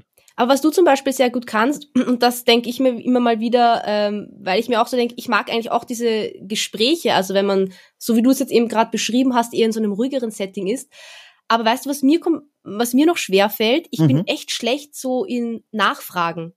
Ja, also so blöd das klingt, ja. Ähm, ich bin immer uninteressiert, aber ich hoffe immer, dass die Menschen, mit denen ich spreche, genauso sind wie ich, extrovertiert und mhm. einfach von sich erzählen. Ich bin eine Labertasche. Ich, ich erzähle einfach und erzähle und erzähle und erzähle. Ähm, und mir fällt es halt aber immer sehr schwer, ähm, dann wenn Leute mir was von sich erzählen, ja, ich bin immer extrem interessiert, aber ich bin so schlecht im was nachfragen, ja, mhm. weil ich ja irgendwie hoffe, die Leute erzählen es dann eh von selber oder keine Ahnung oder wie man nachfragt oder äh, komplett, also eigentlich richtig lost, aber das ist so eine, wo ich erkannt habe, dass das für mich, also ich könnte zum Beispiel, so wie du jetzt diesen Podcast hier machst, das würde mir eher schwer fallen. Ja? Ach, ach, das ist ja auch nett. Ich habe aber, das finde ich auch eine total faszinierende Sache, diese Interviewführung allgemein. Äh, das ist ja nichts, worüber ich jetzt irgendwie aktiv nachdenke, aber wo ich dann mal Interesse hatte, jetzt auch in den letzten Wochen und auch kürzlich wieder, als ich mit 39 Grad wegen Corona im, im Bett lag, da habe ich mich dann gefragt, wie machen das eigentlich Profis? Und ich bin ganz großer Fan von so klassischen amerikanischen Talkshows, ähm, äh, äh, also Letterman, Larry King und sowas. Und dann habe ich mir die mal angeguckt, auch tatsächlich jetzt, als ich im Bett lag, und habe mal drauf geachtet, wie führen die eigentlich Interviews. Und da habe ich ganz unterschiedliche Stile bemerkt. Also ich will da jetzt nicht zu tief, weil ich nicht weiß, wie spannend das jetzt ist, aber hier zum Beispiel Larry King, das ist der, man kennt ihn ja vielleicht, der mit diesen Hosenträgern, der mhm. mit diesen Schultern immer so ganz oben am Kopf lag und immer so ganz auf dem Tisch gebeugt war. Der hat zu seiner Devise gemacht, er, wenn er Leute interviewt, äh, er bereitet sich quasi null vor und fragt nur gelenkt von seiner persönlichen Neugier. Das heißt, ihm entgehen womöglich auch Themen, aber er fragt einfach, wo ihn seine blanke Neugier ah. hinführen. Mhm. Ähm, und dann, wenn ich zum Beispiel zuhöre einem Conan, der, der ist ja, den kennst du ja wahrscheinlich auch, ne? Ja. Amerikanisch, genau. Ähm, der hat einen eigenen Podcast, ähm, irgendwas Conan und Friends oder irgendwie sowas, wo er Schauspieler und Schauspielerinnen einlädt und mit denen spricht. Und wenn man da mal drauf achtet, super spannend, der erzählt, nachdem sein Gast irgendwas erzählt hat, irgendwie einen Witz oder er projiziert es auf sich und dadurch sorgt er für so einen humorvollen Moment, ah, der, cool. den, der den Gast wieder dazu einlädt, neu mehr davon zu erzählen. Und dann mhm. habe ich mich mit 39 Grad Fieber hingelegt und habe Folgen von mir angehört und mal drauf gehört, wie mache ich das eigentlich? Und ich habe gemerkt, und das funktioniert für mich zumindest gut, es ist für mich angenehm und für die Gäste auch, dass ich einfach Dinge von mir erzähle, die mir gerade dazu einfallen oder wo ich das Gefühl habe, da gibt es eine Projektionsfläche. Und das sorgt ganz, ganz oft dafür, dass auch Gäste, die etwas schüchterner sind oder sich nicht so ganz trauen oder die Situation einfach nicht kennen, mhm. diese Erzählungen hören und dann merken, ach guck mal, das kommt mir bekannt vor und dann von sich aus was erzählen. Mhm. Und das ist so ein ganz angenehmer Umgang, der dafür sorgt, dass ich diese Gespräche hier jedes Mal genieße. Also jedes Mal freue ich mich auf diese Termine und das ist richtig schön. Also, also ich weiß auch nicht, wohin ich damit jetzt wollte, aber, aber das ist ein super spannendes Thema, sich mal anzugucken, wie funktionieren eigentlich Interviews auch bei Profis zum Beispiel. Ja. Ja, da bin ich, bin ich auch voll bei dir. Wenn ich ähm, jetzt äh, Interviews vorbereite, wenn ich ähm, zum Beispiel äh, E-Sports-Events oder sowas moderiere, ich meine, dann sind die Fragen meistens liegen sie schon auf der Hand, dass mhm. man halt dann die äh, Spieler fragt, wie sie sich vor. Also das ist so ein bisschen mehr wie so Sportmoderator, ja, ja. dann so zu fragen, ja, warum hat's jetzt nicht funktioniert? ähm, genau. ähm, da liegen die Sachen eher auf der Hand. Ähm, und ansonsten bin ich dann auch jemand, der sich dann eigentlich, also ich muss mich, muss mich auch immer extrem vorbereiten, dass ich mhm. wirklich auch die Leute dann zu Tode stalke und ähm, dann halt auch zu ihren Sachen was weiß. Ähm, aber ich finde auch, dass das sich gebessert hat über die Jahre. Mhm. Also da bin ich auch auf jeden Fall schon auch mutig. Also ich weiß nicht, ich glaube ein bisschen mutiger geworden. Das ist eigentlich irgendwie blöd, aber wenn ich mir so denke, ich stehe eh auf der Bühne vor ganz vielen anderen Leuten und dann fällt es mir irgendwie schwer, eigentlich in einem Zweiergespräch so Fragen zu stellen. Weil ich dann auch manchmal nicht irgendwas Dummes fragen möchte oder mir denke mhm. so, oh, vielleicht hat die Person ja irgendwas schon dazu gesagt und ich habe es vielleicht vergessen oder, ähm, oder ich kombiniere das jetzt vielleicht nicht richtig und ähm, ja, da habe ich immer noch so ein bisschen Unsicherheiten, aber. Ist ja. aber auch, finde ich, total verständlich, weil der Rahmen, der ist ja auch nochmal ein ganz anderer als hier. Also wir beide, wir sitzen ja jetzt, also leider nicht persönlich, aber halt verbunden über Internet beieinander zu zweit und irgendwann später hören das dann ein paar tausend Leute. Aber bei dir ist es ja ganz oft die Situation, das ist ja live oder irgendwie ja. in so einer Halb-Live-Situation zumindest, da sind ganz viele Leute drumherum, die parallel gerade zuschauen. Also ich glaube, da würde mir hier auch, wenn ich hier ein Produktionsteam hätte, würde mir auch jedes Mal der Puls gehen, weil das ist ja dann nochmal eine andere Situation. Also ich kann das sehr gut nachvollziehen. Ja. Aber die, die, da fällt mir noch kurz ein kleines ja? Beispiel an. Ähm, jetzt zuletzt bei der, ähm, beim A1-Liga-Finale, wo ich moderiert habe, da habe ich auch wieder Interviews geführt. Und da war richtig verrückt. Da habe ich ein Interview mit jemandem auf Englisch geführt, mit einem Boah. Griechen, Boah. Ähm, weil das Team gerade gewonnen hatte und ich hatte kein Bild von dem Typen. Also ich habe ich hab den nicht gesehen. Und ich, das war aber irgendwie ein Fehler. Alle hatten gedacht, ich sehe den, aber ich habe halt dann nur in die Kamera geschaut, damit es halt so ausschaut, als würde ich ihn anschauen. Mhm. Ähm, und wenn du dann auf Englisch mit jemandem sprechen musst und dann hörst du es ja eh durch die Kopf, also halt durch das, die Lautsprecher und so eh nicht ganz so genau Und dann spricht er auch noch so ein griechisches Englisch, ja. äh, und dann musst du dich so konzentrieren und vor allem hatte ich das in ihr und dann wurden mir noch ein paar Sachen ins in ihr Oh gesagt. Gott. Dann musste ich mich aber konzentrieren, was der Dude da halt gesagt hat. Oh Gott. Boah, da war ich da, das war, glaube ich, bisher meine intensivste so Interview-Erfahrung, weil ich da wirklich gesessen bin, so, ich sehe den nicht, weil dann siehst du auch nicht den Mund, wie er sich bewegt, welche Wörter er vielleicht sagt oder, boah, ja. wie, la aber, wie, lange, wie lange ging das Interview mit ihm? ah, Gott sei Dank nur so, so fünf Minuten, ja. aber war so, gefühlt zwei Stunden ja, aber- wahrscheinlich. ja, ja. Aber äh, lief's denn gut? Kamst du gut durch? Ja, ja, ich bin all, äh, hat alles super funktioniert und Schön. ich habe nur zweimal, also bei einer Sache, das, da habe ich dann zweimal nachfragen müssen, was er jetzt meint. Ja. Da ging es nämlich darum, dass unsere Caster wohl den Spiel, den Namen eines Spielers falsch ausgesprochen haben. Ach, Und das hat er mir versucht zu sagen, aber ich habe das nicht ganz. Also jetzt bei aller Liebe, ich kenne ja auch nicht jeden Spieler da oder so, ja, ja. eben, ja. Äh, und dann habe ich das nicht gleich ganz ge- gecheckt, dann meinte ich so, ob er das halt nochmal wiederholen kann. Und dann hat, hat man, ist man mir, hat man mir schon aufs Ohr geflüstert, so, das ist der Spieler. Und ich, ah, okay, aber da, bis ich da eins und eins zusammengezählt habe, es wirkt dann für mich so, als würde ich fünf Stunden nichts sagen, ja. Mhm, mhm. Im Video sind es vielleicht zwei Sekunden, die ich dann so sitze und überlege, ja. Und dann ist eh gleich weitergegangen, aber ja, hat alles Krass. zum Glück gut funktioniert. Also wirklich krasser Job, einfach allergrößten Respekt. Ich sitze davor und staune einfach nur wie auf die zehn Gebotstafeln und denke mir, ich könnte das nicht. Also wirklich, also krass. Äh, du hast vorhin, als du von Berlin erzählt hast, schon am Rande erwähnt, etwas, worauf ich auch natürlich gerne hinaus möchte, und zwar den Twitch-Kanal. Ja. Der, Den gibt es jetzt, oder anders gesagt, du hast jetzt neun Jahre lang auf Twitch gestreamt, wenn ich das so halb zusammenbastel im Kopf. Das ging dann wohl etwa so los, als du in Berlin aufgeschlagen bist dann?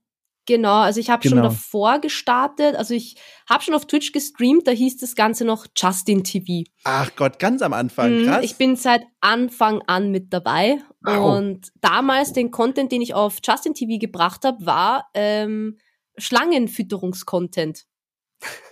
mein Gott, du hattest eine Schlange, wirklich? Ich habe immer noch eine Schlange. Nein.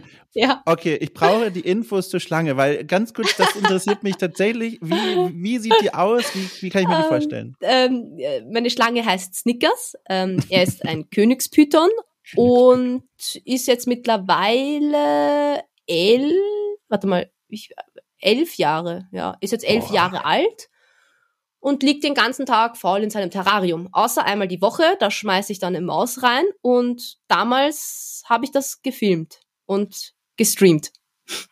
Moment, also die Maus muss wohl lebendig sein, oder? Ja, Boah, ist, ah, kannst du das? Ist das die Pfadfinderin, die dich da dann durchbringt durch diesen Moment? Also ich kann das nicht. Ähm, da, ja, pff, ja, schief.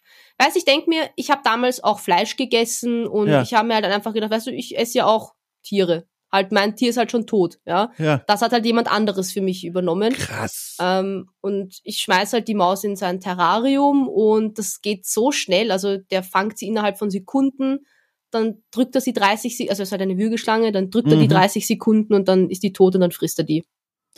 Ich, ich, ich traue mich fast gar nicht weiterzufahren in diese Richtung, aber ich muss doch, weil ich da mich null auskenne. Wo bekommst du die Mäuse her? im äh, Tierladen. Also da gehe ich einfach hin Wahnsinn. und sage, ich hätte gerne Futtermäuse und das sind dann spezielle Mäuse, sind so weiße Mäuse, die halt speziell dafür gezüchtet werden. Weiß nicht. Ja. Es ist halt auch so eine Grauzone, ja. Ja, ja. Ähm, ich, in Berlin war das dann damals schon ein bisschen schwieriger. Ähm, da war dann immer so ein, ja, ja, aber das ist jetzt bald nicht mehr erlaubt. Ich habe auch eine Zeit lang Tiefkühlmäuse gefüttert, aber das ist ah, mühsam. Mühsam und das hat auch leider nicht ganz so gut angenommen. Hm, das glaube ich, ähm, ja klar. Ich meine, Ja. ich weiß, dass vielleicht manche Leute das halt als irgendwie als Tierquälerei sehen. Mhm. Ähm, das lasse ich mir aber echt nur von Leuten sagen, die komplett vegan leben. Von Mhm. allen anderen ist mir, also da gebe ich keinen Cent auf die Meinung, weil Ja, ja. ich mir einfach so denke, Entschuldigung, du trägst äh, wahrscheinlich irgendwie Tier am, am Körper, äh, isst Tiere, ähm, da und judgt mich dann, dass ich die Maus da reinwerf. Nee, da, da habe ich ein Fell auch entwickelt. Musst du die Mäuse dann eigentlich, also auch in einem eigenen Terrarium? äh, Nein, nein, nein, ich fahre einmal die Woche in den Tierladen, da habe ich so eine Box, dann schmeiße ich, da, die geben die Mäuse in die Ah. Box, dann bezahle ich die ganz normal an der Kasse, dann fahre ich heim, nehme die, also meistens kriegt er zwei Mäuse, dann schmeiße ich die erste Maus, also schmeißen. Ich setze ins Terrarium. Ja. äh, ich setze ins Wow. Terrarium. Die, die Schlange weiß dann eh schon, was abgeht. Der riecht Mhm. das ja schon und der, der kriegt auch die Vibrationen mit und dann kommt er schon aus einer Höhle raus. Wie gesagt, und dann dauert das keine zwei Minuten, dann ist die erste weg und dann gebe ich die zweite rein und dann ist er gefüttert und ja. Wow, also ich bin mir sicher, einige Leute da draußen werden ganz kurz die Kopfhörer oder was auch immer abgelegt haben und mal kurz durchatmen müssen, weil ich glaube, wie du schon gesagt hast, für, für manche Menschen glaube ich sehr befremdlich. Ja, Äh, ich, ich gucke da vor allem mit großen Augen drauf, weil es auch ganz weit weg ist von was ich machen würde. Also das ist ja in dem Moment jetzt auch egal, aber das ist so, wa- warum entscheidet man sich dazu, eine Königspython äh, sich ins Terrarium zu setzen? Vor allem, weil die, was ich gerade eben gelesen habe, bis zu 30 Jahre alt werden können. Ja, die können sehr, sehr alt werden. Ähm, warum? Ich bin, also einer meiner Berufswünsche früher, als ich noch ein Kind war, äh, war Archäologin. Ich bin ein Ach. unglaublich großer Jurassic Park-Fan und liebe einfach diese Idee von, dass irgendwann mal wieder Dinosaurier auf der Welt sein könnten. Ähm, liebe Reptilien, liebe Dinosaurier und was halt für mich einem Saurier halt dann irgendwie so am nächsten kam, waren halt Schlangen und Echsen. Und Bartagamen wollte ich mir aber zum Beispiel keine holen, weil die muss man mit Heimchen, also so mit ähm, Grillen oder irgendwie so Ungeziefer halt eigentlich füttern. Mhm. Und weißt du, dass dir mal eine Maus auskommt, das ist eher unwahrscheinlich, ja. Mhm. Aber dass vielleicht mal so eine Grille oder sowas aus der Box rausspringt, ja, die du halt dann füttern musst. Oder dann springt da irgendwo die, dann hast du irgendwo so eine Grille im Zimmer. Oh, ganz, ganz Wahnsinn. schlimmer Gedanke. Wahnsinn. Ja, und deswegen ist dann die Schlange geworden. Also ich hatte Und- insgesamt mal vier Schlangen. Mittlerweile ist es eh nur noch eine. Also ich hatte zwei Pythons, zwei Königspythons und zwei Honduras-Boas. Aber die Boas musste ich leider in Berlin damals ähm, weggeben, weil ich dann in eine kleinere Wohnung gezogen bin und ich leider keinen Platz mehr für sie hatte. Was wirklich, also oh mein Gott, ich weiß nicht, ich glaube, damals habe ich sehr, sehr viel geweint und da war ich sehr, sehr traurig, aber es ging halt, also es waren sehr viele Umstände, die da zusammenkamen. Ähm, und es ging leider nicht anders, aber ich habe sie in sehr vertrauensvolle Hände abgeben können. Und ähm, ja, jetzt bin ich bei Snickers. Ähm, Tweenie war mein anderer Python, aber der ist leider schon gestorben.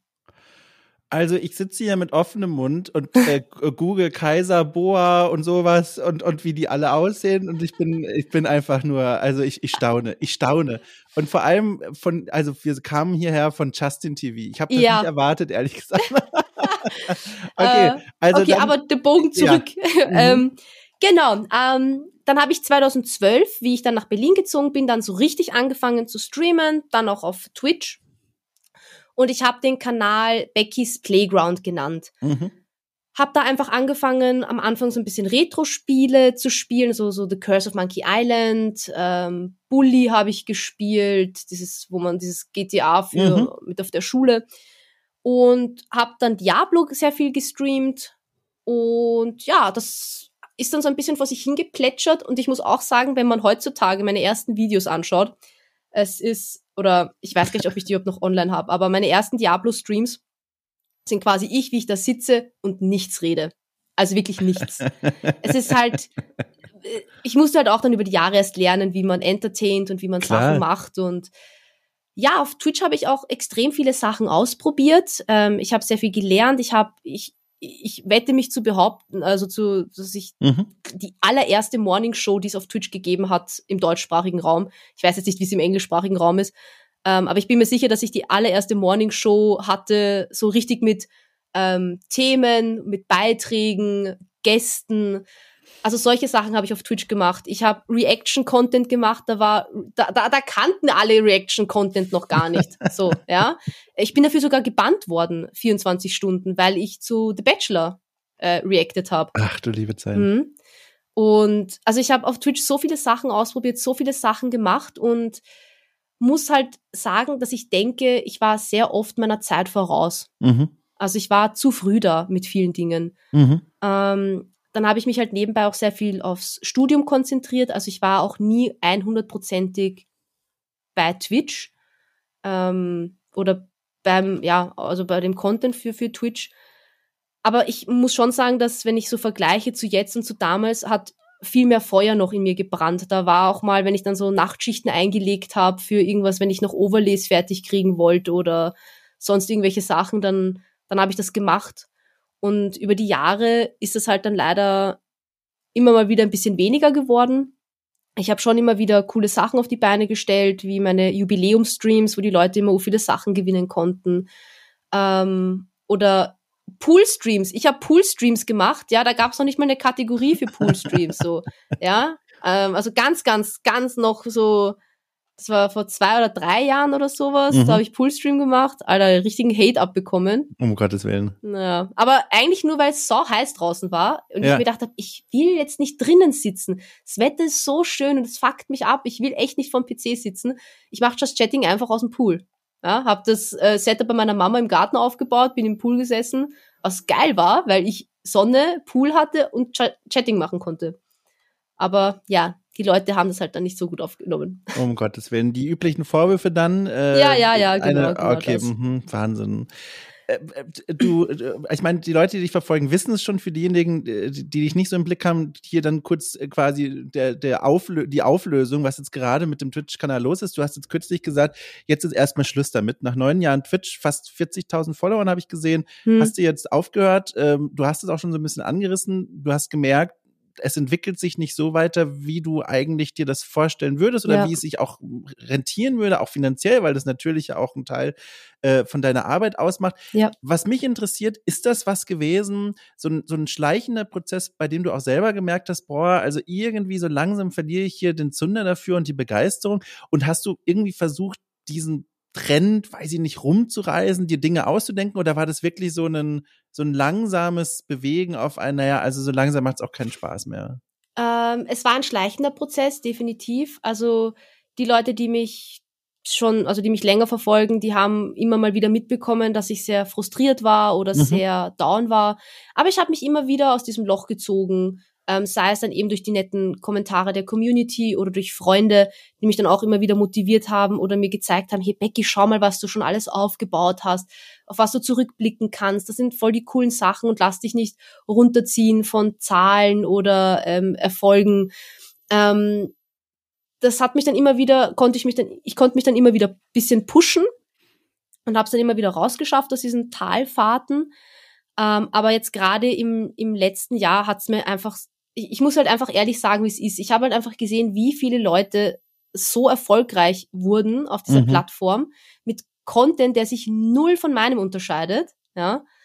Und dann fragt man, also ich habe es dann auch in meinem Post geschrieben, äh, dann ist es für mich einfach so ein, du arbeitest jahrelang in einer Firma und bist eigentlich immer mit neuen Ideen da, dann kommt der Kollege, schlägt dasselbe vor wie du und der wird sofort befördert. Und mhm. dann sitzt man so daneben und denkt sich, well, okay, danke für gar nichts. Ähm, Hast du eine das. Erklärung dafür? Also warum? Wenn ich eine Erklärung hätte, dann hätte ich es wahrscheinlich anders gemacht. Ja. Aber ich glaube, was mein Problem ist, einmal, ähm, ich bin halt auch keine süße Anfang 20 mehr. Ich, ist, ja, es hört sich jetzt blöd an, aber erstmal ist es halt das. Ähm, ich war schon immer jemand, der eher glaube ich, ähm, älteres Publikum angesprochen hat, mhm. auch so mit den Themen oder wie ich mich dann auch gegeben oder wie ich mich gebe am Stream. Ähm, und ich habe selten irgendwelche Hypes mitgemacht. Also ich hab, bin auf keinen Fortnite-Train aufgesprungen. Ich bin nicht durch ein Spiel wie League of Legends groß geworden. Mhm. Ähm, ich habe immer dies, also ich habe nie diesen, diese Sachen, mit denen man hätte groß werden können, die habe ich nicht gemacht. Und weil ich immer auf Twitch eigentlich machen wollte, was mir Spaß macht und vorrangig das, was mir Spaß macht. Ähm, aber ich bin ja halt doch jemand, ich brauche Erfolgserlebnisse. Und gerade im letzten Jahr, dadurch, dass die Moderationen auch weggefallen sind und man eigentlich wenig machen konnte, hat das gefehlt. Und dann ja. hat man das noch mehr auf Twitch projiziert, man hat sich noch mehr verglichen ja, mit den anderen Leuten. Und das war dann im Endeffekt, hat mir dann auch einfach nicht mehr so gut getan. Ähm, und ich habe jetzt die Sprecher, also ich habe letztes Jahr im März die Sprecherausbildung gestartet, habe die jetzt auch mit ausgezeichnetem Erfolg abgeschlossen. Oh, Glückwunsch. Danke vielmals. Ähm, also ich kann jetzt Werbungen lesen und Hörbücher, also falls mal wer was braucht. Sehr gut. äh, genau, und ich möchte jetzt halt einfach mal sehen, weil es ist halt extrem viel Zeit, die in Twitch fließt, ja. Vorbereitung, Nachbereitung des Streams selber. Und ich will jetzt einfach für mich herausfinden, was kann ich noch machen? Wohin geht's jetzt vielleicht mit der Sprecherausbildung? ich möchte ein bisschen mir wieder mehr Zeit nehmen ähm, für meine anderen Hobbys. Und ich kann halt auch sagen, dass ich in der privilegierten Situation bin, dass ich auf, das, auf die Einnahmen von Twitch verzichten kann mhm. und mir trotzdem leisten kann, was ich mir leisten möchte. Ähm, vielleicht nicht mehr so gut wie vorher, aber mhm. ich kann mir einfach auch mal diese Auszeit nehmen und kann mich neu sammeln, neu orientieren. Und deswegen habe ich gesagt, okay, den Sommer auf jeden Fall erstmal nicht. Also keine Streams mehr. Und ich habe auch schon von vornherein gesagt, ich möchte nicht sagen, dass ich für immer von der Plattform weg bin. Ja, ja. Die ist einfach mein junges Erwachsenenleben, seit meinem jungen Erwachsenenleben einfach Teil von mir. Und das sieht man auch nicht so schnell aus mir rausbekommen. Und ich denke auch, dass wenn ich mal, wenn mir jetzt eine zündende Idee kommt oder etwas, wo ich sage, bam, das will ich unbedingt zeigen, dann kann ich mir auch vorstellen, dass ich wieder online komme. Und was ich mir vor allem sehr gut vorstellen kann, ist, dass ich es wieder als Hobby mache dass ich es nicht mehr als Teil meines Vollzeitjobs sehe, als Influencer, Gamer, whatever, sondern dass Twitch einfach wieder ein Hobby wird, dass ich vielleicht ein, zweimal in der Woche live gehe, bisschen was erzähle, bisschen was spiele und ohne irgendwelche Anforderungen an den Stream. Weil, wenn ich so mir meine Zahlen anschaue, wenn Twitch nur mein Hobby gewesen wäre und ich hätte solche Zahlen, dann wäre es legit komplett okay gewesen. Mhm. Aber dadurch, dass Twitch halt einfach nicht mein Hobby ist, sondern dass Twitch mein Beruf ist, sind solche Zahlen einfach nicht akzeptabel. Und das Einzige, wo ich wirklich sagen muss, was mir dann schon sehr wehgetan hat, ist, dass mir sehr viele Leute aus der Community geschrieben haben, äh, dass sie meine Streams jetzt sehr vermissen werden, weil der Stream für sie ein extremer Safe Space war, dass sie die mhm. Gespräche vermissen werden. Und auch viele Leute, die eigentlich nur Lurker waren, mhm. ähm, haben sich auf einmal gemeldet und so viele liebe, nette Worte geschrieben und dann hatte ich schon fast ein schlechtes Gewissen, mhm. ähm, dass ich jetzt quasi einigen Leuten da sowas wegnehme. Ja, wenn, und habe dann noch kurz überlegt, bin ich jetzt egoistisch? Also bin ich jetzt einfach ein sehr egoistischer Mensch und bin so, oh mein Gott, sollte ich nicht einfach das als den Erfolg sehen, diese vielen Menschen, ähm, die dann doch so an diesem Stream auch hängen und die damit sehr viel Positives verbinden. Und habe dann aber wieder gesagt, na, das sind liebe Nachrichten und die nehme ich mir auch zu Herzen und die nehme ich mit. Aber meine Entscheidung steht jetzt erstmal fest und ich brauche diese Zeit jetzt für mich. Ja, Hast du schon gemerkt jetzt in den letzten Wochen, wo du jetzt äh, diese Entscheidung verkündet hast, dass sich schon, weiß ich nicht, in deinem Leben was positiv verändert hat? Jetzt, wo diese, wo diese Twitch, ja, also man muss es ja so sagen, Belastung erstmal weggefallen ist, dieses Gedanken machen darum zu sehen, die Zahlen sind nicht so gut. Merkst du irgendwie einen Unterschied schon? Ja, also der erste Unterschied ist erstmal, ich habe ur viel Zeit. Ich habe Serien geguckt. Ich meine, ich bin nach der Verkündung bin ich erstmal krank geworden. Ich glaube, da ist bei meinem Körper so viel Druck abgefallen, weil mhm. es halt mhm. einfach eine Sache war, die mich jetzt über die letzten Monate äh, so also gestresst, aber belastet hat. War ich erstmal krank und habe Serien geguckt. Und die andere Sache ist, dadurch, dass ich jetzt nicht mehr streame, ähm, ich habe es eh letztens getwittert, ich bin komplett entspannt unterwegs mit anderen ähm, Streamer-Influencer-Kollegen weil es immer so ein, ein Mitschwingen gab, wenn du bei irgendwem was geschrieben hast oder sowas, dass die Leute dann so waren, oh, du schreibst denen ja nur, weil du den Reichweite willst oder solche Kindergarten. Sachen. Mega, mega. Und du wirst nicht glauben, ja, es gibt Leute, bei denen, die wir alle kennen und lieben, mhm. oder viele kennen und lieben, die genau solche Leute sind und dir dann sagen, schreibst du mir jetzt, weil du mich cool findest oder weil du nur meine Reichweite möchtest? Mein Gott. Und ich mir denke, mein Alter, Gott bitte, was? Du hattest, erstmal hattest du immer schon mehr Reichweite als ich. Zweitens schreibe ich dir, weil du dasselbe Spiel spielst wie ich. Und drittens, weil du vielleicht aus demselben Land kommst, aber okay, mhm, cool, dann mhm. halt nicht. ähm, ja, und das, da bin ich jetzt komplett entspannt. Also ich bin da sehr, schreibe jetzt einfach allen Leuten wild, ohne irgendwie Angst haben zu müssen, dass irgendwie mal wieder so eine doofe Nachricht kommt. Ähm, und ich merke auch, dass ich ähm, Twitch für mich wieder mehr als ähm, Viewer entdecke. Mm. Also ich schaue selber wieder mehr Streams. Ja, du, da kann ich dir einen aufstrebenden Twitch-Account mal empfehlen und zwar äh, Kartoffelknopf. Ja? das, bin, das, bin, äh, das bin ich. Äh, ja? Nein, nein, nein, ich habe das tatsächlich auch so, äh, ich mache das sehr gerne auch so als kleinen Ausgleich und die sind immer sehr entspannt, diese Runden. Aber alles, also ich, ich weiß auch schon, ich glaube, ich werde das niemals professionell machen wollen. Also zum einen auch da größten Respekt vor der Arbeit von, von professionellen Streamern. Mein Gott, was die für, ein, hm. für eine Energie da reinstecken und reinstecken müssen, um da einen ganzen Tag zum Beispiel auch mal durchzuhalten. Wahnsinn. Und dann noch plus, äh, also das habe ich zum Glück selber noch nicht erlebt, weil ich da einfach nicht wichtig genug bin, aber diese Geschichten, die du beschreibst, da habe ich halt auch keinen Platz für in meinem Leben. Das ist, äh, ja. das ist, also ich glaube, so als Hobby-Ding ist das für mich persönlich zumindest ganz gut. Ja, das unterschreibe ich. Also ich, ich denke auch, dass ich vielleicht eben als Hobby wieder zurückfinden kann. Ja. Und halt jetzt ne, bei dir die, die Orientierung mit diesem Sprecherding. Das ist ja super spannend. Gibt's da, also wahrscheinlich, weiß ich nicht, ob du schon davon irgendwas erzählen darfst, wenn es da was gäbe, aber ist es denn so? Hast du da schon was im Blick, wo du so ein bisschen draufgeierst, wo du so hinäugelst und sagst, Mensch, jetzt habe ich diese Sprecherausbildung, das wäre schon toll oder cool oder ist vielleicht um, sogar schon was ähm, in Planung? also man darf halt nicht verwechseln, ich bin halt jetzt keine Synchronsprecherin. Also ja. ich, dazu bräuchte ich eigentlich noch eine Schauspielausbildung. Mhm. Ähm, aber ich habe schon meinen ersten bezahlten Sprecherjob gehabt. Da habe ich für den österreichischen Integrationsfonds so oh. Listening Comprehensions gesprochen. Oh. Was man früher in der Schule halt als im Englisch hatte, habe ich halt jetzt für Deutschkurse gesprochen. Cool. Mhm. So Dialoge, wo ich halt dann so, ich bestell Brot oder melde meinen Sohn für das Feriencamp an und dann mhm. müssen halt mhm. Leute bei Tests das halt hören und ausfüllen. Ähm, ja, ich, puh, ich, ganz ehrlich, also ich würde mich freuen, wenn ich mal irgendwie einen Werbespot sprechen dürfte und dann mhm. läuft der im Radio. Das würde ich voll cool finden.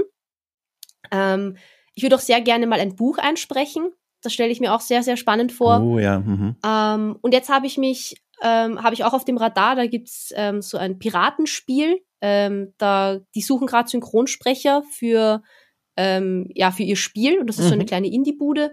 Und da werde ich jetzt auch mal versuchen, ob ich da vielleicht was reißen kann oder nicht. Sehr gut. Das habe ich gesehen. Wurde im Discord von Okay Cool rumgereicht. Äh, habe ich gesehen und auch gedacht, so, ach guck mal, das sieht ja super nett aus. Äh, ja, viel Glück. Da drücke ich dir doch die Daumen für. Das Dankeschön. sah sehr sympathisch aus. Sehr Dankeschön. schönes kleines Ding. Ja, genau. Ich glaube auch, und das könnte lustig werden, denke ich. Also, ja. Du, ich danke dir auch für dieses schöne Gespräch. Ich glaube, wir sind hier am Ende. Das, ja? war, das war ein richtig schönes Gespräch. Ja, wir sind schon über der Zeit. Ja, ich, ich sehe es gerade. Bist du narisch? Es ging jetzt aber schon. Boah, es ging das, richtig ja. schnell, ne? Ja. Aber es war, das war richtig schön. Und äh, äh, ich habe das sehr genossen. Das war ein wirklich spannender Blick in dein Leben, was war und was ist und was vielleicht sein wird. Das war sehr interessant. Also ich danke dir da für diese kleine Reise durch dein Leben. Es war sehr spannend. Danke vielmals für die Einladung. Hat mich auch sehr gefreut. Und dann äh, hören wir uns vielleicht einfach in Zukunft bei einer anderen Gelegenheit nochmal. Wir sehen uns vielleicht bei irgendeiner Gelegenheit nochmal, wenn es denn wieder geht. Sehr äh, gerne. Ja, und dann, wenn du mal eine Band machst, ne, ich, ich kann, ich kann äh, Gitarre und bald auch elektronisches Schlagzeug. Passt. Das hört sich gut an. Und dann gibt's einfach ein elektronisches, ein akustisches und so einfach, wir machen einfach Band mit zwei Schlagzeugen. Und wir nennen uns Drummers Paradise. Geil. Oh Finde ich gut. Naja, also gut. Ich danke dir sehr. Ich wünsche dir einen fantastischen Tag und wir hören uns. Wir hören uns. Ciao. Tschüss. So, da habe ich wohl nicht zu viel versprochen. Es war ein sehr angenehmes Gespräch mit Just Becky. Vielen Dank nochmal an Sie, falls sie hier noch zuhört. Und falls ihr da draußen noch zuhört, möchte ich gerne ein, zwei Sachen äh, verkünden bzw. hinweisen, äh, die mir sehr am Herz liegen und die mir äh, ganz großen Spaß gemacht haben und äh, mich auch etwas stolz machen, dass das alles so geklappt hat. Nämlich ähm, zum einen ähm, da bin ich vor allem stolz. Da lädt sich vor allem ein Großteil des Stolzes drauf ab. Äh, habe ich kürzlich eine kleine Audioreportage veröffentlicht für alle Unterstützerinnen und Unterstützer von OK Cool auf Steady. Und zwar eine Audioreportage zum Thema Misophonie, das Phänomen, wenn Menschen Geräusche hassen. Und wir reden hier nicht von einer Überempfindlichkeit, Hypersensibilität, sondern wirklich von einer Erkrankung, die nach sich zieht, dass man manche Geräusche hasst und das unter anderem nicht nur den Alltag, sondern eben auch das Spielen von Videospielen einschränken kann, beeinflussen kann. Und das ist ein Thema, von dem ich selbst zumindest teilweise betroffen bin äh, und deswegen das mal zum Anlass genommen habe, eine Audioreportage darüber zu drehen mit einer Streamerin, die einen Twitch-Kanal eingerichtet hat, der sich als Safe Space für misophone Menschen versteht, mit einem Filmwissenschaftler, der mich äh, quasi auf dem Weg dorthin gebracht hat, zu bemerken, dass ich selber mit Misophonie etwas am Hut habe. Und dann spreche ich noch mit einem Neurowissenschaftler über Zugänglichkeit und Videospiele. Und diese Audioreportage ist verfügbar für alle Menschen, die okay cool für knapp fünf Euro im Monat unterstützen. Und natürlich gibt es nur nicht die, sondern wer sich dazu entschließt, bekommt da mittlerweile weit über ein Dutzend ähm, Premium-Folgen von verschiedenen Formaten in den Feed geschoben. Jeden Freitag erscheint eine neue Folge in verschiedenen Formaten. Äh, ein, ein, ein weiteres Format, und das ist die zweite kleine Ankündigung, auf die ich mal hier hinweisen möchte, heißt Okay Cool holt nach. Da hole ich regelmäßig Spieleklassiker oder zumindest vermeintliche Spieleklassiker nach, die an mir vorbeigegangen sind und bespreche sie dann mit Gästen, die sich in diesen Spielen gut auskennen und die die im Gegensatz zu mir zum Release mitgenommen haben. Und da gab es jetzt eine große Abstimmung unter den Unterstützern und Unterstützern von Okay Cool und die haben gesagt, so, als nächstes wünschen wir uns die Siedler 2. Und jetzt werde ich tatsächlich die Siedler 2 nachholen. Ist für mich besonders spannend, weil ich ja den Hintergrund in der Geschichtswissenschaft und Archäologie habe. Da bin ich schon sehr gespannt in dem Aspekt, aber auch sonst großer Freund des Genres. Und das werde ich mit einem Gast besprechen. Wer will ich noch nicht verraten, aber er weiß bereits von seinem Glück. und all das wartet auf euch, wenn ihr, wie gesagt, auch coole Monat für knapp 5 Euro unterstützt. Ich danke euch dafür sehr. Ansonsten, wer das Geld nicht hat oder nicht ausgeben will, gar kein Problem. Ihr könnt auch einfach okay cool per Mundpropaganda weiterempfehlen. Ihr könnt diesem Format auf iTunes 5 Sterne verpassen oder sonst mir einfach ein paar liebe Worte schreiben an mail.domschon.net. Ich nehme natürlich auch Kritik gerne entgegen. Schreibt mir einfach, was euch stört, was euch nicht so gut gefällt. Ich bin immer dankbar für Input. So, wünsche euch eine tolle Woche. Wir hören uns Sonntag, Freitag, je nachdem. Wascht euch die Hände, passt auf euch gut auf. Bis ganz bald.